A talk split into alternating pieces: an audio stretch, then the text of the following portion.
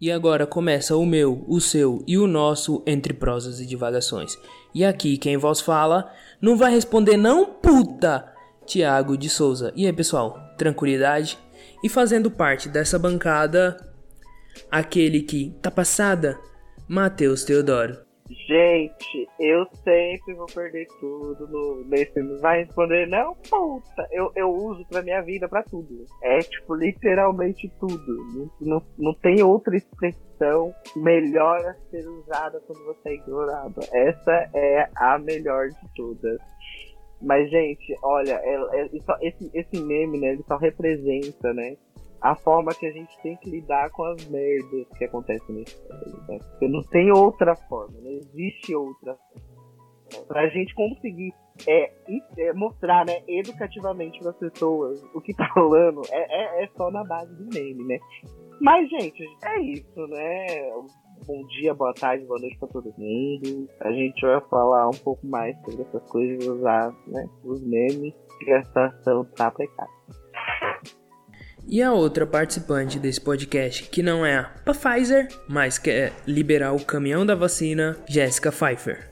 Olá, gente. Tô aguardando esse bendito desse caminhão, mas sem ter resposta de e-mail aí, né? Pelo menos 80 e-mails que já teriam causado uma leve demissão em qualquer trabalhador.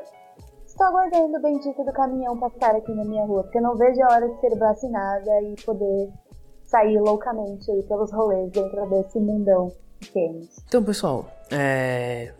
já é a segunda vez que a gente faz essa abertura. A primeira, o editor e o diretor esqueceu de colocar o cabo P2 que vai no gravador e notebook, né? Então a gente tá gravando pela segunda vez. Então. Respondeu e-mail. Vai ser mais uma vez eu falando que hoje nós vamos falar sobre a CPI da Covid. Né? Nós vamos falar sobre por que, que a CPI foi instaurada. É, os, os, os principais, as principais pessoas que foram chamadas para depor, é, vamos falar do, das principais coisas que a CPI levantou. Então, logo logo nós estaremos no tema.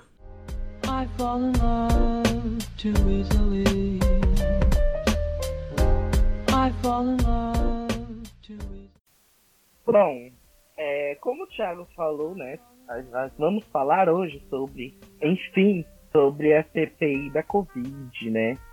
É, a gente já está vendo, nós já estamos observando vários desenrolares, várias polêmicas, crimes e tudo que né, a gente já desconfiava, né, mas já agora temos né, exposto em, em coisas materiais sobre falcatruas do governo federal, enfim, de integrantes da base aliada e da base é, do governo. É, e assim, gente, a situação está né, cada dia que passa, a CPI avança muito mais nas, nas investigações, nos depoimentos, gera muitos memes, mas é, é, importante a gente trazer como que começa a CPI, né? por que, que a CPI foi instalada? Nós sabemos que a condição da pandemia no Brasil está rolando de uma maneira muito grave, nós já batemos 500 mil mortes, infelizmente, nós já estamos, depois de seis dias né, de bater esse marco triste, nós já estamos em 511 mil mortes. É, e, e, assim, a gente está se aproximando do número de mortes nos Estados Unidos, que estão em 600 mil, muito rápido. E lá nos Estados Unidos nós sabemos que a situação já está controlada com vacinação em massa. Inclusive, eles estão, os Estados Unidos estão enviando vacinas. Hoje chegou, chegaram né, para o Brasil 3 milhões de vacinas da Janssen é, doadas pelos Estados Unidos. Então, assim, nós sabemos que, infelizmente, nos próximos dias nós podemos bater a marca é, dos Estados Unidos, porque lá a morte, a, o número de mortes já está caindo muito por conta da vacinação. Mas, enfim, né, só para comentar aqui, é, existem vários fatores que levaram à criação da pandemia, como essa gestão, né? E a grande mídia noticiou, né, desde o momento do requerimento até o momento em que o, STF manda o Senado instalar a, a CPI, até o que a gente chegou né, semana, que é a denúncia de que existe, existiu, né, existe um traço muito forte de corrupção na compra de uma das vacinas, né, da vacina indiana da, lá da Covaxin. Então, eu vou trazer aqui algumas notícias e eu vou começar lendo a notícia é, do Senado Federal, é, publicada no dia 4 de 2 desse ano, né? Porque a, é, os movimentos reais para início de uma CPI começaram esse ano. E a notícia é bem, é bem simples. É, o senador Rodolfo Rodrigues, da, da rede, protocolou na quinta-feira, no caso, dia 4 de 2, era uma quinta-feira, requerimento para instalação da Comissão Parlamentar de Inquérito da Covid para investigar ações e omissões do governo federal no enfrentamento à pandemia, em especial o agravamento da crise no Amazonas com a falta de oxigênio que ocasionou inúmeras mortes.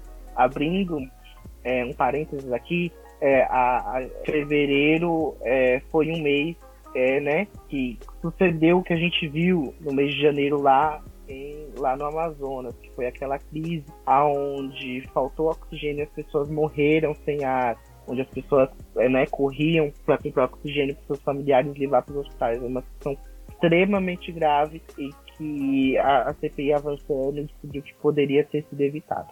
Com o recrudescimento da Covid-19 em dezembro de 2020 e janeiro de 2021, as omissões e ações erráticas do governo federal não podem mais passar incólumes ao devido controle do poder legislativo, justificou o Randolph no pedido.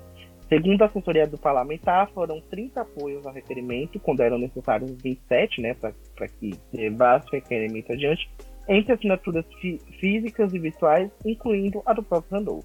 O requerimento, após protocolar da Secretaria-Geral da Mesa, tem as assinaturas conferidas e transferidas em plenário. Após a leitura até a publicação, podem ser retiradas ou apresentadas assinaturas. Em geral, isso é possível até meia-noite dia da leitura. Isso aqui é, é mais o trâmite é, do, do né, de como você faz o requerimento para uma comissão parlamentar. É, enfim, essa é uma notícia que está lá no site do Senado Federal. Quem quiser procurar é só acessar lá e vocês vão conseguir é, ver todos os processos. É, essa CPI, como eu disse ali, né, ela começa com, com a questão, ela, ela começa a ser organizada, né, as assinaturas, com o agravamento da questão em Manaus. Né? A gente teve lá em Manaus a questão da falta de oxigênio, é, nós passamos o ano de 2020 com várias e várias ações erráticas do governo federal, então nós tivemos a questão de cientistas apontando para uma necessidade de, de distanciamento, de uso de máscaras, e o governo federal, através da figura do presidente da República, fazendo vários movimentos contrários a essa questão. Né? O que a gente observou nessa perspectiva de 2021 é que o número de mortes, o número de infectados, ele foi super alto, com um relaxamento das medidas de isolamento no final do ano, é, é, é de esvaziamento de vida, começando com a situação de né, lá do Amazonas, as situações em Manaus foram bem, bem, bem complicadas e que geraram situação e que foram gatilhos, né, é, o que embasaram pedido, requerimento para que se abrisse a CPI. Mas a CPI ela não foi aberta, né? A gente tem que falar que a CPI da Covid ela não foi aberta ali. A gente está falando de fevereiro. Olha só o que aconteceu para lá no mês de abril, né? Aqui a gente já está falando dia 8 de abril, uma notícia da Folha de São Paulo do dia 8 de abril. E a notícia, ela tem como título o seguinte enunciado. Barroso, Supremo Tribunal Federal, manda presidente do Senado instalar CPI da pandemia. E aí a notícia vai. O ministro Luiz Roberto Barroso do STF mandou o presidente do Senado, Rodrigo Pacheco, instalar uma CPI da pandemia da Covid o ministro afirmou que estão presentes os requisitos necessários para a abertura da comissão e que o chefe do Senado não pode se omitir em relação a isso. Barroso submeteu a decisão à análise da corte. É, o caso será julgado na próxima sessão virtual, que já passou, né? Que foi lá no dia 16 de abril e, e foi até o dia 26. E aí eles, nesse período, os ministros eles tinham que incluir os votos para né, ver se eles seguravam a decisão do Barroso ou não. E aí a notícia avança. A decisão é uma derrota para a base aliada do presidente Jair Bolsonaro no Congresso, que vem tentando barrar a comissão para investigar a condução da pandemia. O magistrado afirmou que o contexto justifica a urgência necessária para atuar é, de maneira individual no processo. É isso. O que acontece que você tem uma Constituição, você tem um regimento que previa essa, essa questão de estar número de assinaturas e tudo mais, justamente porque a base aliada do governo tinha, né, estava fazendo ali uma obstrução para que isso não acontecesse e mais, porque né, a, a galera pode lembrar, nós tivemos eleições de Senado, eleições né, do Congresso Nacional, onde foram eleitos presidentes do Senado e do, do, da Câmara dos Deputados, e os dois eleitos eram aliados do presidente Bolsonaro. Né? Então, o presidente do Senado, ele é aliado do governo Bolsonaro, assim como o presidente da Câmara. É, isso justifica o porquê de não se abrir, né, como todos pedem, um processo de impeachment, porque né, o Arthur já falou que não vai abrir, é presidente da Câmara, e por, é o motivo de você não ter, de não, não termos observado a abertura de um processo de CPI assim que ela atingiu o número é, enfim, todos os requisitos para que ela fosse aberta lá em fevereiro. Mas, com essa decisão do STF, é, o que chama a minoria, que, é, que representa a oposição, é, é, é foi no mesmo dia o presidente ele teve que abrir a CPI, né? Fazendo várias críticas, falando que o STF estava invadindo, aquele discurso de base governista que a gente já conhece, de que o STF está invadindo as competências é, do, da Câmara dos Deputados, do Senado, do Legislativo e por aí vai. Enfim, esse foi o circo que se armou lá no começo do ano para que se abrisse essa CPI. A CPI ela começa lá em abril e nós já estamos em junho, né? Nós estamos observando os desenrolares dessa prosa. É, eu pedi a fala aqui é, porque eu queria pontuar algumas coisas sobre essa essa CPI, né? O Brasil, ele tem um histórico assim bom de CPIs, né? A gente tem né, os, os mais famosos assim foi do Mensalão, né? Lá no governo Lula e tal, que, que a Globo fez todo um, um aparato em torno do, do, do, do tal do Mensalão. Nós tivemos também a, a CPI da merenda aqui, no, aqui em São Paulo, né? Porque houve desvio de merenda da. Como é que fala? Da, da, da merenda das escolas estaduais aqui de São Paulo e tal. É, e aí você percebe que essas CPIs elas estão envolvendo corrupção direto com, com dinheiro, né? O mensalão tinha bastante ligação com a compra de, de, de alguns é, deputados para poder passar alguns projetos que o governo queria passar e tal, né? Nesse caso da CPI da, da, da Covid, você tem a questão da, da, corrupção, isso é muito claro, né? Você tem o superfaturamento de vacinas, que foi apurado há, há pouco tempo atrás, mas você também tem a questão da omissão, né? E, e, e de algumas práticas do, do governo federal é, para manter a pandemia, né? Tipo, omissão, tipo, na, no caso da, de, de, Manaus, né? Você vê como que o, o, governo não soube lidar muito bem com o que aconteceu em Manaus, lá no, lá no, no Amazonas. Outro ponto também é o próprio Bolsonaro fazendo decretos para proibir o uso de máscara, proibir é, a, a veiculação de, de de propagandas dentro de comércio para conscientizar a população é, sobre as, a prevenção que deve ter né, durante a pandemia. E isso é muito claro, né? A, a, a, o intuito do governo manter a pandemia em ação e manter uma, uma a gente pode falar, uma imunidade de rebanho, né? A gente é bem claro hoje que, que o que o governo busca é uma imunidade de rebanho. Só que é uma imunidade de rebanho, muitos especialistas já provaram que, que ela é praticamente impossível de ocorrer sem ocorrer muitas mortes. A gente pô, bateu 500 mil mortes agora. Então, né, é, a gente está vendo os resultados dessa imunidade de rebanho. Então é nítido que se o governo tivesse tomado outras medidas, é bem possível que os nossos números de mortes poderiam ser muito, muito menores. E outro ponto importante dessa CPI da Covid é que ela está sendo monitorada e apresentada pela internet, né? Hoje você entra na Twitch durante as sessões da, da CPI e você encontra streamers fazendo a transmissão da CPI. Você vê streamers comentando a CPI. Um deles é o Luigi, né? O Luigi tem um canal na, na, na, na Twitch. Eu gosto muito do Luigi desde do, do Não Ovo. Acho ele um cara sensacional. E ele continua lá na Twitch fazendo a, a transmissão da, da, da, CPI. Toda sessão ele tá lá fazendo é, a transmissão da CPI. Então hoje a internet, no Twitter, na, na, na Twitch, no YouTube, tá todo momento ali, não só é, influencers ou streamers de esquerda, mas até os, os streamers e os influencers de direita estão noticiando e apresentando e streamando a, a CPI. Então hoje é uma CPI muito vinculada à, à internet, né?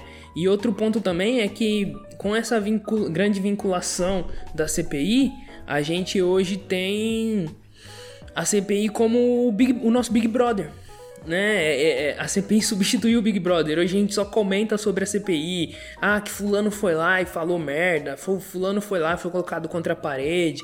Fulana foi lá e deu um show, falou mesmo o que tinha que ser falado e tal. Então, hoje em dia, nos nossos círculos de amizade, a gente comenta muito sobre a CPI. É como a gente antes estava comentando sobre o, o Big Brother, né? É, são esses pontos que eu, que eu gostaria de, de citar sobre, sobre a CPI falando um pouquinho sobre a omissão do governo, tem que deixar claro que o Bolsonaro não reservou o dinheiro em 2021 para o Ministério da Saúde. Também dentro dessa CPI tem uma investigação sobre as demissões do Mandetta e do Nelson Teich, que eram os ministros da Saúde. Também tem vários dados que levantaram desde o começo da pandemia do Ministério da Saúde caindo, né, trazendo dados sobre o Ministério da Saúde, e toda vez era uma atualização ou o site não estava disponível, e sempre aconteceu alguma coisa que deixava a galera sem informação é, por conta de tudo que estava acontecendo. Também tem a, a, investigação sobre a falta de oxigênio nos hospitais de Manaus. Como o Matheus é, falou, os principais focos são as alegações que o governo federal teria sido contrário às medidas sanitárias, como o distanciamento social e a utilização de máscara, Bolsonaro até deu uma declaração há pouco tempo atrás falando que quem já tomou a segunda dose da vacina do, do coronavírus já pode andar sem máscara por aí. Ou seja, uma total omissão do governo né, e daquele que está à frente do país. Eu, eu, eu já cansei de falar que o, o principal objetivo desse cara é, sei lá, é, sei lá, tentar fazer uma imunidade de rebanho por infecção, o que é um absurdo não, não tem lógica isso. Um país que era referência em vacinação, hoje está praticamente virando uma piada. E é bem complicado a gente analisar por esse ponto. Só uma questão aqui que a Jéssica levantou sobre a questão que o Bolsonaro é, disse que quem já tomou a segunda dose pode é, não utilizar a máscara e tal. A pessoa que ela tomou a segunda dose, ela ainda pode contrair o vírus, né? Porque a vacina ela não é para você não pegar o vírus, ela é, é para você não ir parar na UTI. Mas você pode contrair o vírus e você pode passar o vírus para pessoas que ainda não tomaram a vacina, né? Esse é o ponto importante. Então, nós não estamos tendo uma vacinação em massa da forma que deveríamos ter. Isso é claro, né? É, era para boa parte da nossa população já estar vacinada. Era para claramente a população adulta do Brasil está vacinada. Isso é claro. Né? Nós temos países aí como Estados Unidos e, e, e outros países que já estão tendo praticamente 90% da sua população vacinada. E são países que não têm um sistema de saúde tão bem apara, é, tão bem preparado para isso, porque nós no Brasil nós sabemos vacinar, isso é claro, nós vacinamos muito. O SUS tem seus defeitos? Porra, tem muitos defeitos devido à precarização de governos e governos aí fazendo a desmantelar, fazendo é, a sucateação da saúde pública no Brasil. Isso é claro, né? O SUS tem esses problemas devido a, a, ao mal, a má administração de governos e governos. Mas uma coisa que o SUS faz muito bem é vacinação. Isso é claro. Nós vacinamos muito, muito, muito bem. Nós, nós temos a melhor vacinação em massa do mundo, assim, a gente pode colocar assim no papel, assim, para um país de terceiro mundo, terceiro mundo é muito, muito boa. Por isso que a Pfizer queria usar o Brasil de, de, de, de vitrine, né? Porque imagina pegar um país de terceiro mundo com mais de 200 milhões de pessoas, com um sistema de saúde muito bem estabelecido para vacinação e colocar as, as vacinas aqui. Nossa, seria uma vitrine enorme para os países de primeiro mundo comprar a vacina. É isso que as pessoas não compreendem o, o porquê de que a Pfizer insistiu tanto pro Bolsonaro comprar a vacina.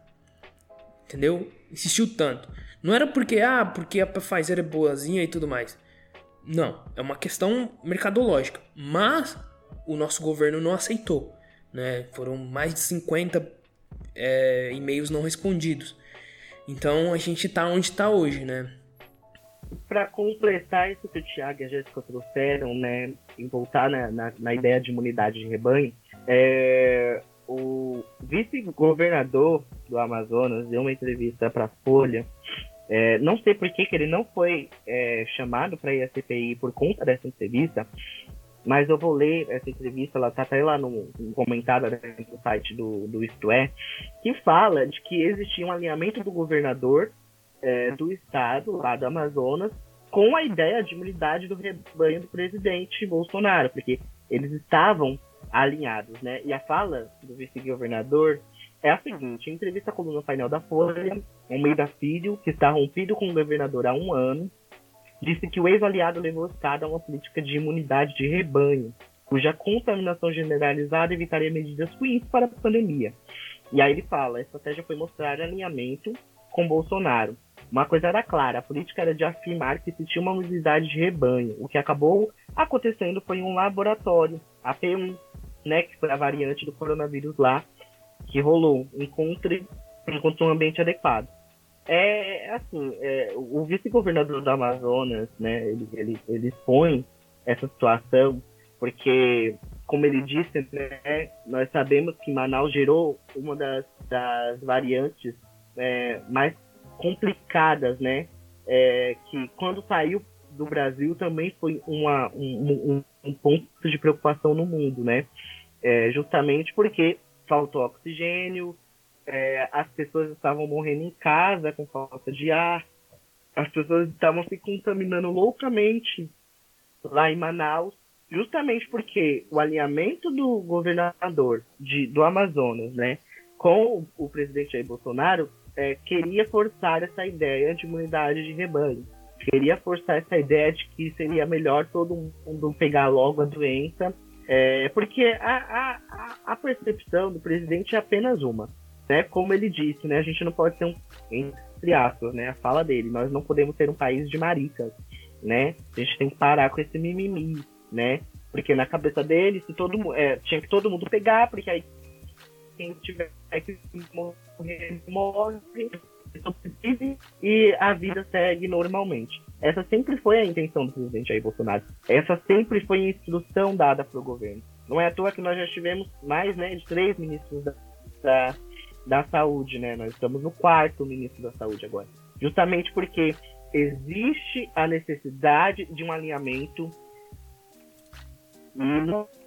é, é, do governo federal, né? Mas com os estados também. Não é à toa que existe uma guerra entre estados, né? Existe uma guerra entre governadores aliados, prefeitos aliados, vereadores aliados, deputados aliados com o governo do presidente Jair Bolsonaro. Porque a ideia do presidente Jair Bolsonaro é sempre essa ideia de você entrar em um combate, né? Você faz com que você pega um, uma base de apoio, né, que reúna, né, vários poderes é, para reafirmar, né, a, a, sua força, o seu discurso e para trazer mesmo, para fazer com que as suas medidas ela, elas entrem em alguns lugares. Porque a intenção do presidente Jair Bolsonaro era fazer com que, olha lá, tá vendo? Em Manaus a, a imunidade de rebanho ela funcionou, né? Em Manaus ninguém trocou nada, em Manaus não, não tivemos essas medidas que acabam com a economia, né? É sempre foi a intenção do presidente Jair Bolsonaro. E quando é, o, Ministério da Saúde não né, se nega a se alinhar a esse discurso, né, ele reafirma essa, essa, esse apoio a essas bases que ele distribui aí pelo Brasil, né, e troca o ministro. Né? Igual ele falou pro Moro, se eu não puder trocar alguém na ponta, é, eu troco mais para cá. Se eu não puder trocar mais para cá, eu troco o ministro, se for necessário. Ele troca o ministro, não tem nenhum problema. E quando, por exemplo, as pessoas falam que não existiu um discurso nacional, uma liderança nacional pela pandemia, eu discordo, porque existiu uma liderança nacional. Só que essa liderança nacional está focada em imunidade de rebanho, contra medidas de isolamento social, contra a máscara. Então, é essa a liderança nacional. As pessoas não entenderam ainda que existe uma liderança, existe um discurso que é difundido para todo o país e que vários governadores, vários prefeitos aderem a esse discurso. A questão é que as pessoas elas confundem, né? E, e, elas esperam demais, eu acho, do presidente Bolsonaro e do governo Bolsonaro. Elas esperam coisas muito boas. Quando não vai vir coisa boa, né? A gente sempre tem que esperar o pior, como a gente tem observado. Então, a fala do Bolsonaro, ela tem peso, muito peso. Então tem pessoas que seguem o que ele, o que ele fala. E aí isso já cria uma dinâmica terrível dentro da nossa sociedade, porque querendo ou não, nós vivemos em sociedade e nós temos que trabalhar socialmente isso, né? E no meio de uma pandemia isso é terrível, porque o que acontece? Tem pessoas hoje, isso, isso é um relato da minha namorada. Ela estava numa clínica médica para fazer exame e o cara não queria usar máscara. Não queria, não queria e não iria usar, usar máscara. Possivelmente, tô, tô aqui jogando pro ar, esse cara provavelmente tá seguindo o que o presidente falou. E, e, tem outras pessoas também seguindo o que o presidente falou e não estão usando máscara, não, não estão aderindo a esse tipo de coisa. E aí, o que acontece? O problema não é, não, não é só essa pessoa ficar doente e parar numa UTI. Não é só isso. O problema é essa pessoa contrair o vírus e passar para as demais. E aí isso é terrível, porque querendo ou não, o vírus ele é extremamente contagiante, né? E aí um passa para outro, um passa para outro, o outro passa para outro, e isso é terrível. Então esse tipo de fala do Bolsonaro é terrível para para o que a gente está vivendo agora, né? É, outro ponto interessante dessa CPI, já voltando na CPI, é o grupo técnico do Bolsonaro quando foi questionado na, na CPI, né? É, que aí no caso eu vou falar aqui do Mandetta e daquela outra senhora que, que foi questionado para ela o que era micróbio e protozoário, achou uma coisa assim do tipo, né? E ela não soube responder. Vocês lembram o nome dela? Ah, doutora Anísia Yamaguchi. Né? A gente vê a decadência do, comitê técnico que o Bolsonaro montou, né? Porque lá no início da campanha do Bolsonaro, ele falou o seguinte: que ia montar uma equipe técnica. Beleza. Ele trouxe o Moro, de índole extremamente duvidosa, né? A gente sabe o desembrólio do Moro da, da, da Lava Jato, né? É, e aí ele trouxe o Paulo Guedes, um cara que academicamente, enquanto economista, ele não tem importância nenhuma, né? O cara, se eu não me engano, ele, ele tem um artigo produzido como economista. Então, é um cara que não, não tem presença nenhuma econômica é, na, na, academia, né? E aí, beleza. E ele montou essa equipe técnica e tudo mais. E por que eu tô falando isso para chegar na CPI? Porque a equipe técnica foi caindo, né? Como o Matheus falou, quem discorda do Bolsonaro cai. Mandetta, Moro. Aí depois foi o, o outro presidente, o outro ministro da, da, da da, da saúde lá também caiu, que também foi chamado para depor no, na, na CPI e tal. E aí veio o Mandetta. E aí a gente vê o, o que é o Mandetta né, na CPI. Alguém extremamente despreparado para lidar com a situação que o país está passando hoje. E aí depois vem a, a doutora que terrivelmente completamente despreparado tecnicamente. Então, essa equipe técnica que o Bolsonaro lá no início do, do, da sua campanha falou que ia montar, a gente vê o despreparo dela na CPI. A gente viu. Então, tecnicamente, aonde é tecnicamente essa equipe? Ou é simplesmente ideológica, né? Pô, concordam com o Bolsonaro e aí sim ele, ele mantém. Então, eu, esse tecnicamente cai por terra. Cai, cai por terra ali na, na CPI. É, e justamente trazendo essa questão da percepção de, de né, muito mais ideológica, a doutora Yamaguchi, ela, ela foi é, ela foi assim com um deputado Marcelo outros certas as motivações a gente não conhece ainda. Mas ele a CPI como é, gabinete paralelo. Né? Você tinha um gabinete, o Ministério da Saúde, a estrutura do Ministério da Saúde, e você tinha um gabinete paralelo. Por quê? Todo mundo sabe a versão, a gente acabou de falar aqui, do presidente Bolsonaro contra é, com as, as, medidas restritivas de distanciamento social, né, os EPIs de segurança e por aí vai. Então, né, o deputado Osmar Terra teve a, a ideia maravilhosa de se construir, né, de, de ter um, um gabinete para trouxer alternativas para o que os cientistas estavam falando no mundo todo, observando as tragédias que foram vistas no começo da pandemia na Itália, por exemplo, né? Então, é, foi formado isso e, e, o intuito desse gabinete para ela era é, essa questão das receitas, da criação que é chamado até agora né, de tratamento precoce pelo governo federal. E tem aí na sua composição né, os remédios como a ivermectina, a hidroxicloroquina, é, que não tem né, é, eficácia nenhuma comprovada contra a Covid-19. Mas que até hoje é, se existe esse protocolo aí, é, como né, um estímulo para que se receite esse tratamento precoce.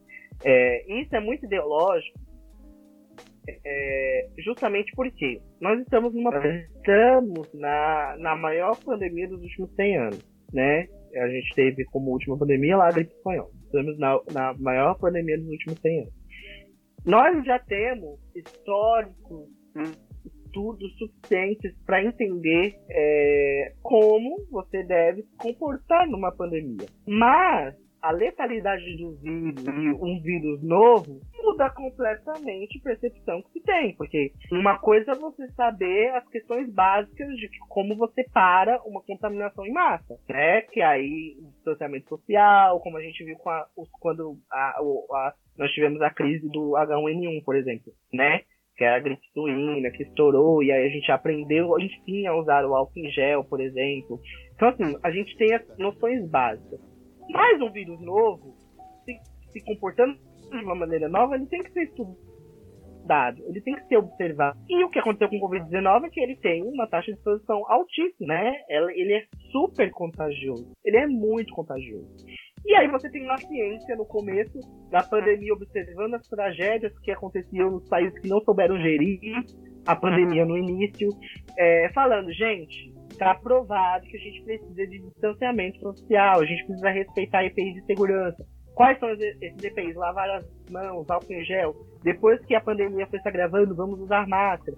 Então, assim, existiam várias orientações. E o presidente Bolsonaro, a ideia de montar esse gabinete paralelo, ele faz uma coisa que é gravíssima, né? Que é super. É, é, é uma, chega, gera um, um jogo para falar de testar a população brasileira, a sociedade brasileira com um vírus. Quer dizer, você tem lá um protocolo oficial a ser seguido, mas você decide fazer teste. Então vamos testar a imunidade de rebanho. Ah, mas e se eu não usar máscara? A máscara não é tão importante assim. Existem estudos que mostram que a máscara não é tão eficaz. Ah, por que, que a gente não, não testa hidroxicloroquina? Eu tô tomando hidroxicloroquina.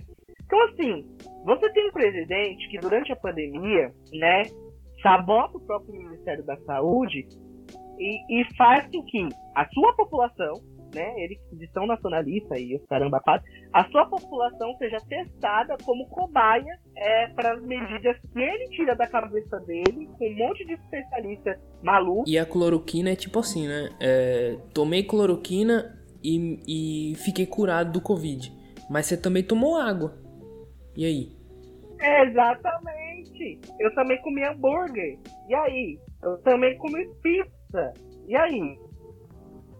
A gente toma de pirona. E aí? Quer dizer que todo mundo que toma de pirona tá imune a doença. Cara, é uma coisa muito absurda. É muito absurda. É como o Tiago falou, essa semana na CPI teve um especialista é, que estava falando da questão do número de mortos, né? E aí um senador da base governista falou assim: ah, mas nós temos 16 milhões de curados, de recuperados. E aí o especialista deu uma resposta que eu achei fenomenal, que é, era muito simples. Ele falou: quando você fala isso, né, é a gente está morando contra a Alemanha. Legal, o Brasil fez um gol, mas eram sete gols. Sabe?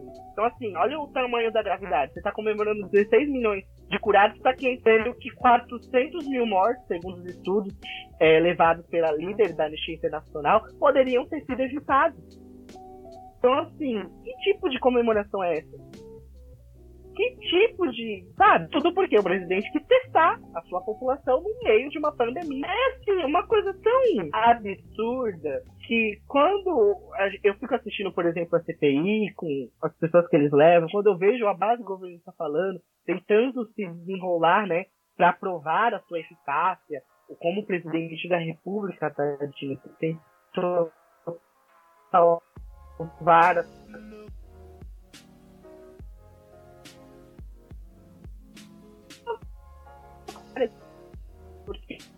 eu já senti o efeito da pandemia na pele, que as pessoas não perderam emprego, que as pessoas não fecharam seus contas, porque o país não queria para fazer empréstimo, para oferecer crédito para os micro e pequenos empresários. E ele só liberou porque teve lá a reunião do Moro que foi liberada, né? Porque ele fala lá que não ia liberar dinheiro nenhum para micro e pequeno empreendedor porque era perder tempo, perder dinheiro. Então, a, a, a CPI ela trouxe, ela evidenciou, e é, é, nós tivemos a oportunidade de ver evidenciadas as ações do governo federal nessa perspectiva de que se omitiu intencionalmente e, e fez merda pra caraca, porque quis fazer assim, porque preferiu, né, seguir com os, né, os roupantes é, malucos de um surtado que ocupa a cadeira da presidência da República. Então, é muito complicado. Né? E toda vez que a, a, a CPI avança, é um capítulo maravilhoso atrás do outro.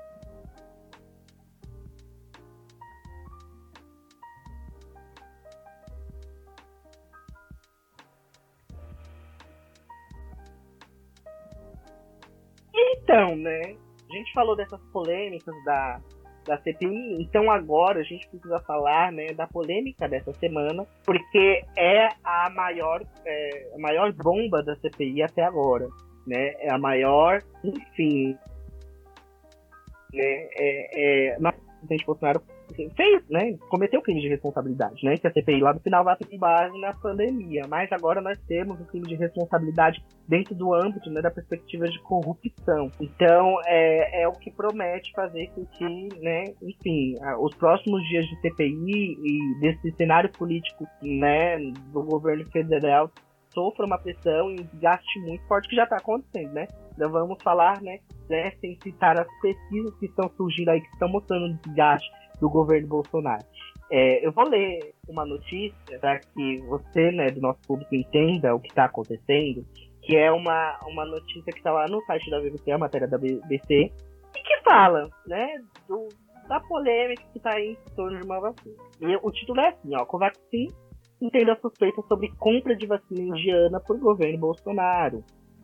E aí, é, é, ela começa da seguinte forma. Documentários obtidos pela Comissão Parlamentar de Inquérito, a CP da Covid, revelados pelo jornal Estado de São Paulo, indicam que o valor contratado pelo governo brasileiro de 15 dólares por vacina, que dá aí uns 80 reais, ficou bastante acima do preço inicialmente previsto pela empresa Barote BioNTech, de 1,34 dólares por dose.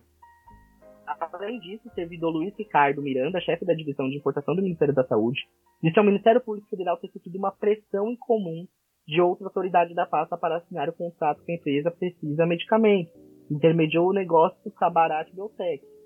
É, e aí, na, na última quarta-feira, o irmão do servidor deputado federal Luiz Cláudio Miranda, do Democratas do Distrito Federal, contou ao jornal Folha de São Paulo que informou Bolsonaro a respeito da pressão sobre o Ricardo e que o presidente respondeu que acionaria é, a Polícia Federal. Por que, que existe tanta polêmica? Porque existem suspeitas de irregularidades nessa compra de 20 milhões de doses da vacina indiana, com vacina ao preço total de 1,6 bilhão é, de reais, né? Porque é, é, é, é o que está rolando. E a polêmica, ela gira justamente, o gatilho da polêmica é, jura justa, gira justamente em cima desse, desse preço. Por quê? Como eu citei por conta da matéria, né? A ideia era de 15 é, dólares por unidade, né? O, o, que fez, né, que esse preço, né, fosse, né, alva de suspeita, porque a Covaxin, por conta desse preço, se tornou é, a mais cara das seis vacinas que foram compradas até hoje é, pelo Brasil. É, a vacina ela foi oferecida é, é, do Brasil, né? Ó, eu vou ler essa parte da, da Pfizer, né? Que, que o Thiago adora falar, né? Da Pfizer. E, e é, é, o seguinte, o valor final aceito pelo governo federal né, sobre essa da indiana, da, da Covaxin, chama atenção também porque Pazuello afirmou à CPI que um dos motivos para sua gestão recusar, né, se lembra dos e-mails, sem e-mails, recusar a oferta de 70 milhões de doses da americana Pfizer, no ano passado, seria o preço alto do imunizante. A vacina, porém, foi oferecida ao Brasil por 10 dólares, metade do preço cobrado pela farmacêutica do governo dos Estados Unidos. É... Enfim, gente, existe essa situação de dinheiro, de, de preço de vacina, porque uh, essa vacina da, da Covaxin ela tem esse preço super faturado, é o que gerou essa desconfiança. Porque se uma, vacina oferecida por 10 e o Pazuello fala que recusou, né? Não quero essa vacina, não recusar. E a outra vacina é, é, é oferecida por 17 dólares, né? Estamos falando aí de 80 reais, né? Que é muito caro por dose. É, e por um, uma quantidade baixa, né? Olhando o que está previsto lá em contrato. Se essas vacinas elas têm preços diferentes e ele recusa um com a culpa do preço, mas a outra existe toda uma movimentação para aceitar, alguma coisa está errada. E aí, além disso, né, que já tinha sido apontado pelo Ministério Público, vai lembrar, o Ministério Público já estava investigando isso, já estava apontando isso. A própria Anvisa tinha citado estranhamento é, nesse ponto. O deputado, né, Luiz Miranda, que até então né, é aliado do governo Bolsonaro, é, expôs né, para o jornal que, olha, eu falei com o presidente da República e citei essa, essas maluquices aí, essas coisas estranhas, porque o irmão dele é o, servidor que trabalha no setor de importação. Ah, e, Matheus, eu não sei se você viu o Luiz Miranda indo pra CPI. O cara foi de de colete à prova de balas, tá ligado? Tipo, a gente, a gente entende quando o cara vai com colete à prova de balas para algum lugar é porque a gente sabe com quem ele tá lidando, tá ligado? Ah, e só uma coisa, eu acho que durante a minha fala eu falei mandeta durante toda hora que eu tava criticando o ministro da Saúde, mas na verdade era o Pazuelo, foi mal, desculpa. Só uma informação que saiu agora é, o deputado Luiz Miranda disse que o Bolsonaro citou o nome do Ricardo Barros ao falar da, das suspeitas da compra da, da Covaxin. Ou seja, o negócio está pegando fogo e são 11 da noite praticamente. Então o negócio vai render a madrugada inteira. É exatamente isso, né? Às vezes que ela tá acompanhando, a gente, todo mundo tá acompanhando, que a gente tá gravando o episódio e a, a tá, tá rolando a sessão lá na CPI.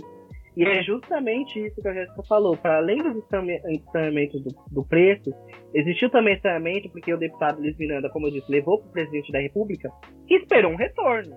Né? O presidente da República, ao saber dessa questão, bate, disse que ele bateu na mesa falou que ia acionar a Polícia Federal para investigar a situação.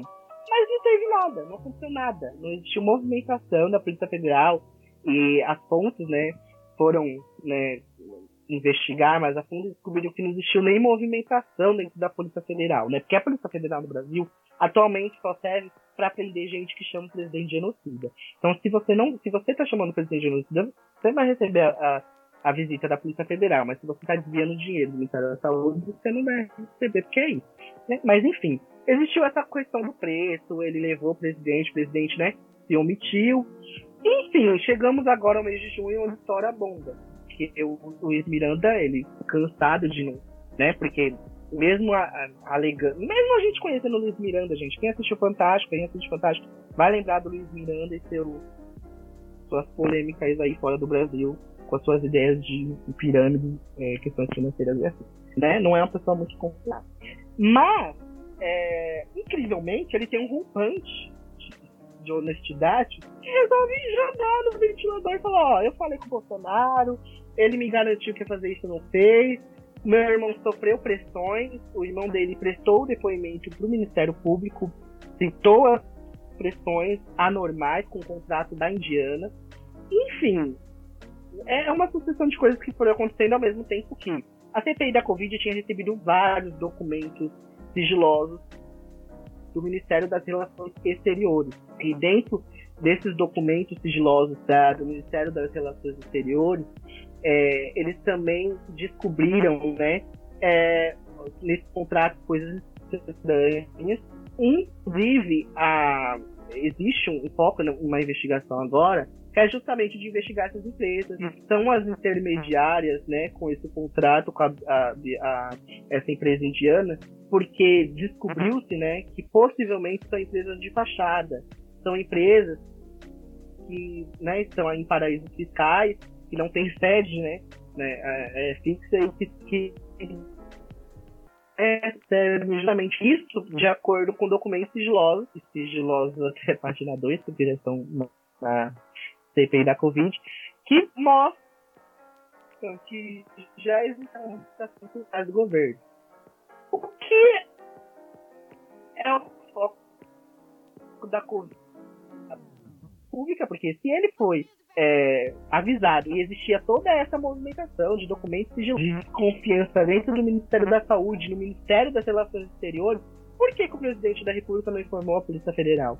Por que, que o Ministério Público teve que também ajudar a estourar a bomba a partir do momento que manda esse inquérito para a Polícia Federal? Você tem que investigar isso porque tem uma coisa errada aqui, né? Porque o Ministério Público ele começa a investigar, né? Então assim, por que, que o Bolsonaro ele se omitiu? É, hoje, como a gente está falando, está rolando o depoimento do, do, do, deputado Luiz Miranda, do irmão dele, para a CPI da Covid, onde está acontecendo muita coisa com direito a, a, a senador é, é, da testemunha, né? É, ontem, inclusive, o, o, quando estourou a bomba, né? Quando foi citado o presidente Bolsonaro, o Nick Lorenzoni, que é secretário lá da, da presidência, ameaçou, né? É, é, ameaçou não, né? Disse que a Polícia Federal instaurar um inquérito para investigar o servidor que fez a denúncia é, é, com direito ativas é, lá dentro do, do, Ministério da Saúde. É, né, o que foi entendido como coação, tentativa de coação às testemunhas. Né? Hoje, o deputado Luiz Miranda, ele citou mais profundamente que avisou não só o presidente Bolsonaro, mas os filhos, né, em especial Flávio Bolsonaro e Eduardo Bolsonaro. É, o Carlos ficou de fora da, do planozinho da conversa, mas esses dois eles sabiam dessa questão. Assessores do presidente sabiam da, disso. Ele, ele mostrou prints e conversas com assessores da presidência da República falando. É, perguntando para investigar essa denúncia. Eles estão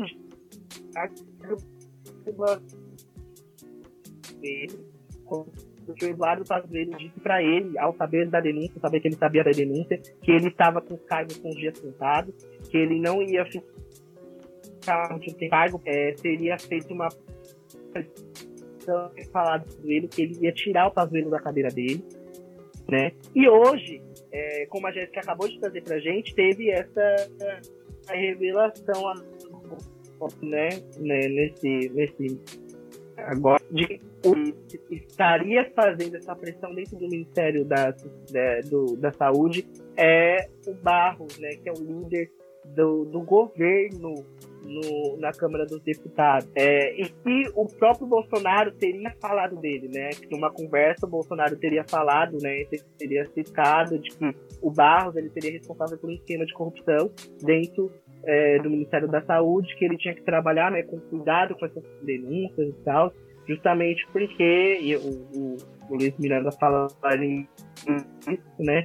E ele medo da pressão dos parlamentares. E aí ele se questiona, né? Que tipo de presidente é esse que tem medo de pressão? A gente tá falando do Bolsonaro, tem medo de tudo, né? Então aquele está desesperado com seus senadores desesperados, porque tem um fundo de verdade nessa denúncia. Existem verdades nessa denúncia, existem provas nessa denúncia, né? E que, enfim, existe muita omissão. E é isso que está rolando hoje na, na CPI da Covid.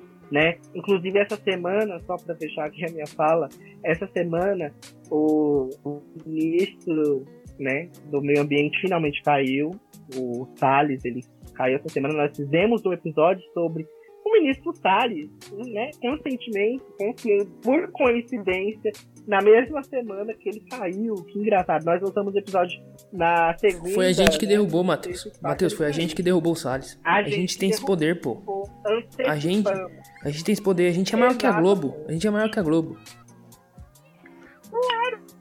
Nós somos igual. Nós trabalhamos com essas fases. Nós mandamos e-mail pro presidente da República, né? E ele, eu acho que ele ouviu, né? A gente colocou o Bolsonaro, mano, o velho da van. Eu acho que ele deve ter lido perto ali, e aí mandou exonerar ele Mas também por quê, gente? Por que essa exoneração essa semana? Cortina de fumaça também, né? Essa semana o presidente tem insultado a imprensa, falado pra criança não usar máscara, que ele tem que criar essas cortinas de fumaça, né? Para que não se fale do que está acontecendo lá na CPI, que é justamente essa questão é, dessas denúncias novas que estão surgindo a todo momento, né? Que só aumentam o, o desgaste do governo e, e, e, tornam essa situação muito complicada. Ele caiu, né? Nós né, previmos essa queda, tanto que demos a notícia antes do plantão da Globo, né? Fazendo aquele paralelo redes sociais, se você não segue a gente no Instagram, siga a gente lá, de prosa, de divagações podcast, porque lá a gente colocou, né, a notícia, saiu, enfim, e o, um link pro, pro nosso episódio sobre o ministro Salles, né? Pra mostrar tudo que foi, que representou a cidade com a gestão dele. É, enfim, e aí a gente tem esse, essa, essa situação agora que vai se desenrolar durante essas próximas semanas, de acordo com o que a CPI vai divulgando, que as pessoas envolvidas nas denúncias também, né, estão divulgando. O Barros já tweetou, falou que ele não tem nada a ver com isso, nunca participou de contrato de Covaxin e que a investigação vai provar isso, só que o Luiz Miranda não falou que foi ele, né? Ele falou de esquema de corrupção, independentemente de Covaxin ou não, né? Então, assim, existem muitas coisas, né? Agora a gente finalmente viu, viu no governo aquilo que o, Bolsonaro tentava fazer para desmerecer a pandemia, a, a CPI, né? Porque ele questionava por que a CPI não investigar governadores, né? Porque ele fala a todo momento que os governadores estão desviando dinheiro, que os governadores estão super né? Ah, para quem não sabe, pelo regime na nível nacional, lá no Senado, ela não pode investigar senadores e prefeitos, por exemplo, que isso é competência dos estados e municípios, né? Existem câmeras, né? Nas, nesses estados e municípios. Então, cada câmara, é, cada né, poder legislativo fiscaliza é, né, dentro do seu âmbito. No caso, a gente está falando de governo federal, investigação de governo federal, porque a gente está falando de Senado Federal, né? Os governadores que se, enfim, que resolvam aí suas bases aliadas em oposição. Mas, enfim, a gente viu que o governo Bolsonaro, ele né, virou agora o foco do que ele mais aponta nos outros governos, que é essa questão de desenvolvimento de da é, enfim, são várias e várias e várias várias. Nós vamos ver o desenrolar dessa situação aí nos próximos, né?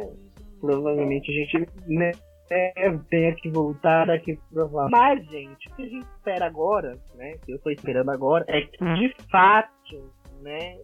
Com essa, mais essa denúncia, exista um objeto material que mostre, né? Que seja ali estampado e que não tenha mais como todos os deputados, né, a gente falando especificamente do Arthur Lira, por exemplo, não tem mais como fugir é, do que a gente pensa, né, ser um, um impeachment, né, que a gente sabe também que o Brasil, gente, tá, numa, tá na mão aí de gente que tá, né, que já tá controlando tudo, então a gente não sabe, né, pode ser que o, o golpe não seja ano que vem mais, né, seja esse ano.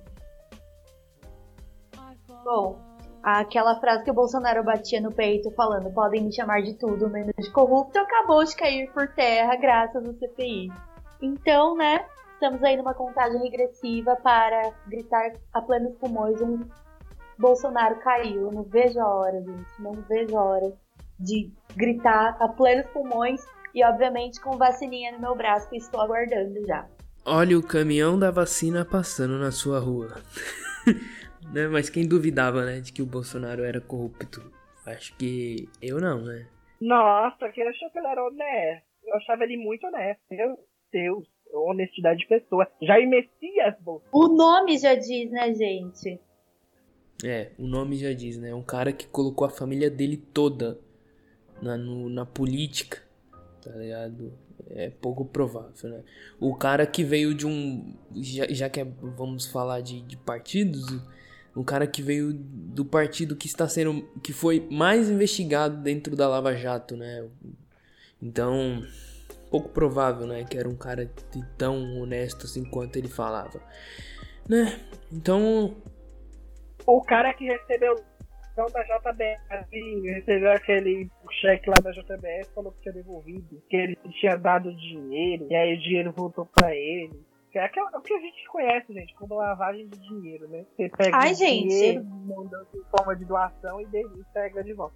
Quem diria, gente? Logo ele vai ter Mas acabou a mamata, não foi? Não foi? Acabou a mamata, acabou, acabou a corrupção. Acabou tudo. Perderam. Como...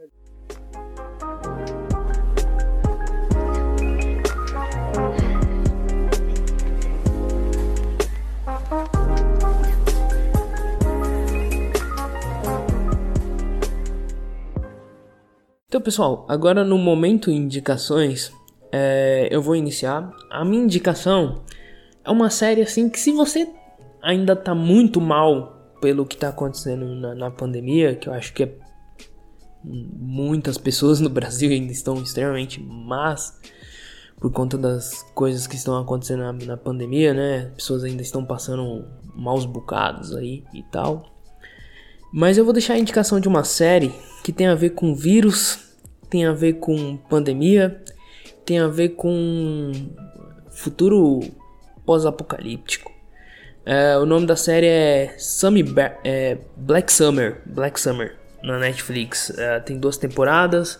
A primeira temporada tem oito episódios, a segunda, a segunda temporada tem dez episódios e é uma série que fala sobre zumbis. Eu gosto muito de zumbis né? E é uma série sensacional, ela vai pegando pessoas dentro da série até formar um grupo e na segunda temporada esse grupo se separa para provavelmente se unir novamente. Eu ainda não cheguei no final da segunda temporada, mas estou gostando muito da segunda temporada.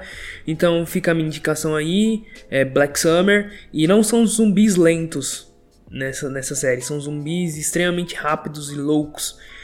E a forma que eles viram zumbis é sensacional. Por isso que na série nada, nada pode ser. Nem tudo pode ser resolvido na bala.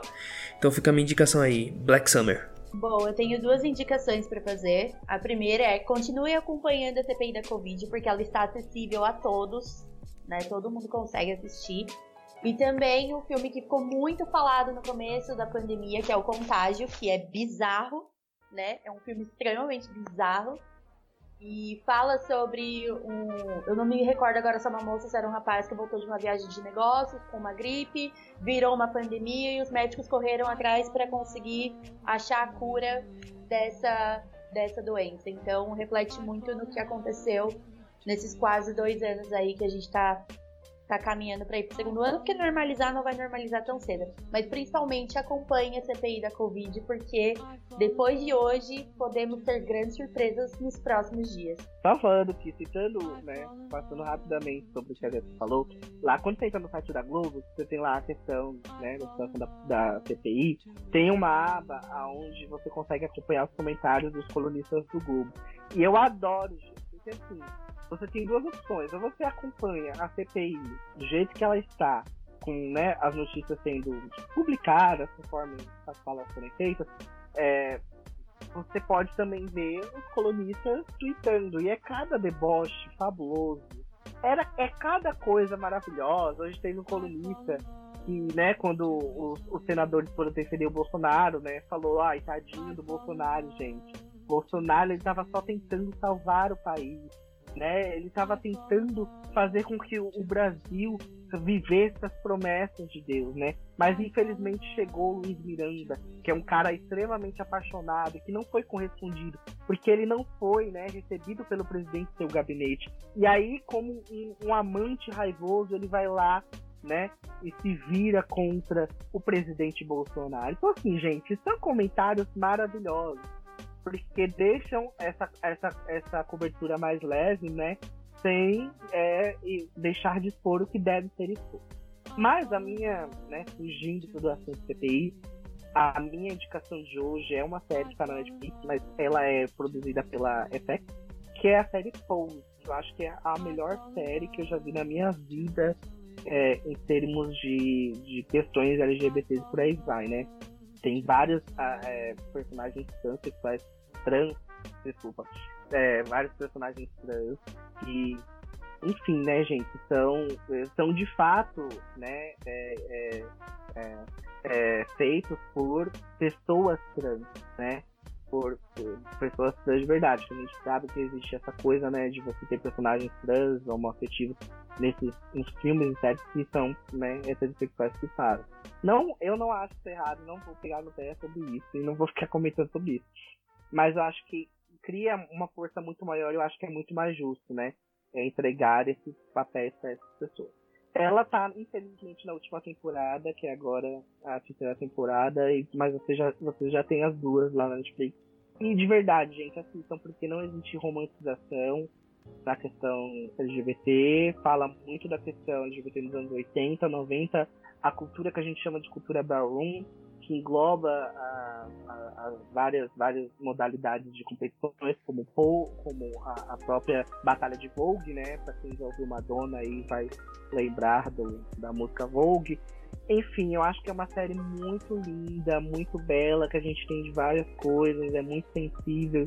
E já que o mercado gosta, né, de ganhar dinheiro em cima da representatividade, né, fingindo que abraça todo mundo nesse mês de junho, né, colorido, né, assista a série, porque, né, você pode estar até ajudando o mercado, mas pelo menos você está consumindo uma coisa que de verdade, para mim, tem muita qualidade, é fenomenal assim. Eu acho que é uma série, né, não é à toa que ganham vários prêmios, é a série, a melhor série que a FX já produziu e que existe nessa questão LGBT. Então assistam, porque vocês não vão se arrepender. Ela é muito, muito boa.